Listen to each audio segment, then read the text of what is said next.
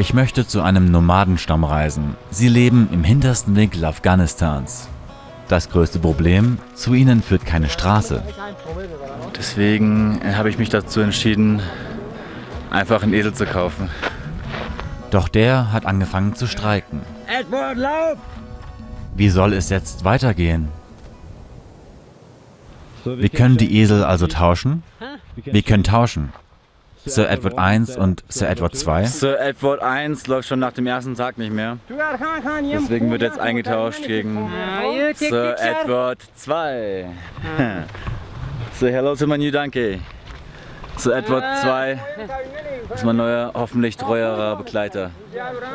Ne, Edward II? Glaubst du, dieser Esel ist stark genug, um mich zum Sir Chakmatin zu bringen? Ja, das ist ein sehr starker Esel.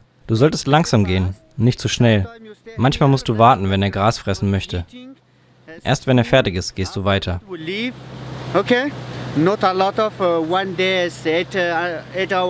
Laufe vier bis acht Stunden am Tag. Laufe nicht zu lange. Dann wird es sehr schön.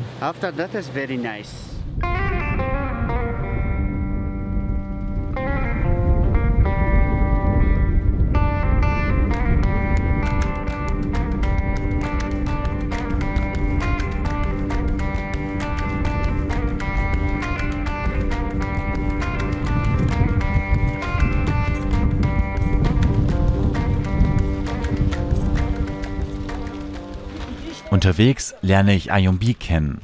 Heute Nacht kann ich bei ihm schlafen.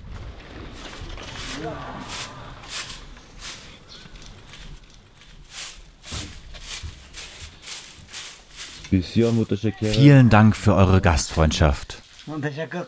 Gern geschehen.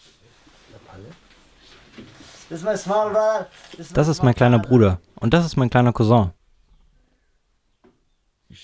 Was macht dich glücklich? Wenn ich zu Hause bei meiner Familie bin und mit meinen Brüdern spiele.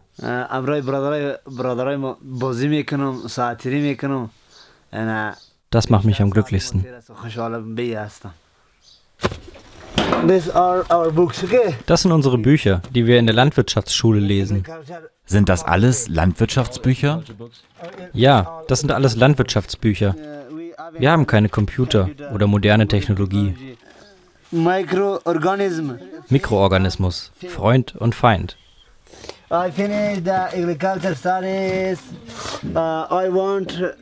Wenn ich mein Studium beendet habe, möchte ich für unser Land arbeiten.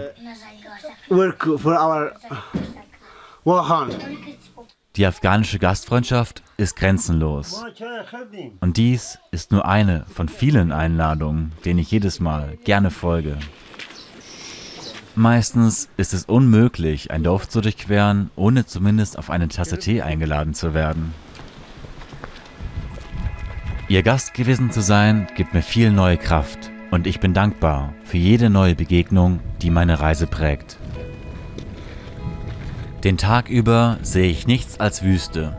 Am Abend schlage ich mein nächtliches Lager in der Nähe einer Siedlung auf. Mit der Hilfe der Dorfbewohner ist mein Zelt schnell aufgebaut. Plötzlich ruft mich Mohammed an, mein Guide vom ersten Tag. Mohammed, du sagst, dass es hier Wölfe gibt und sie meinen Esel töten könnten?